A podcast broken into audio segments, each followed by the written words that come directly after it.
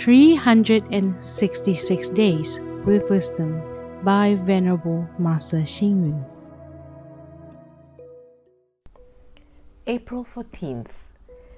With a strong will, one will not be influenced by one's environment.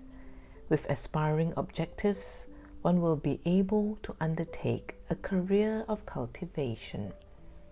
In our living circle, some people are adept at avoiding disasters.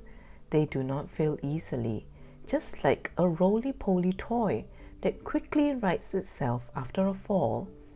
Such survivors can be found in all trades and professions politics, academic circles, corporations, finance, stocks, futures, etc.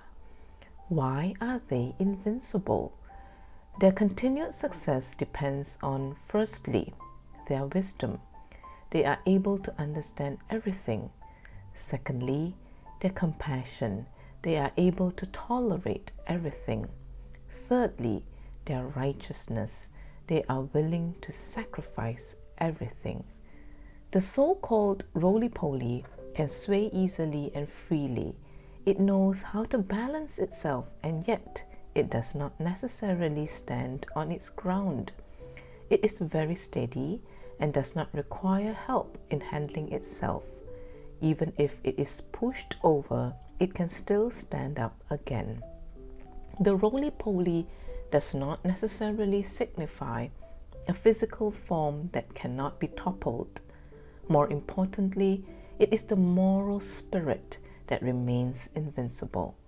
In the early resistance against the Japanese during the Second World War, Zhang Zizhong was holding off the enemy in the north.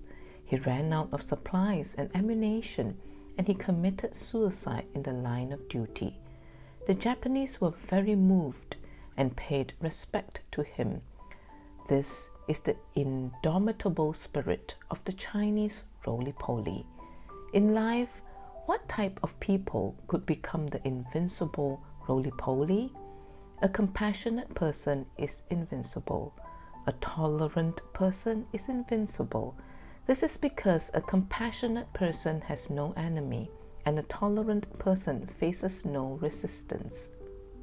Would you like to be a roly poly?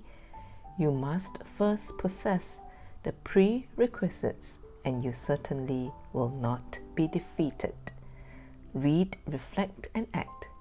The roly poly does not require help in handling itself.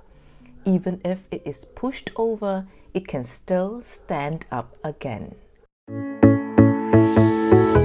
Please tune in, same time tomorrow as we meet on air.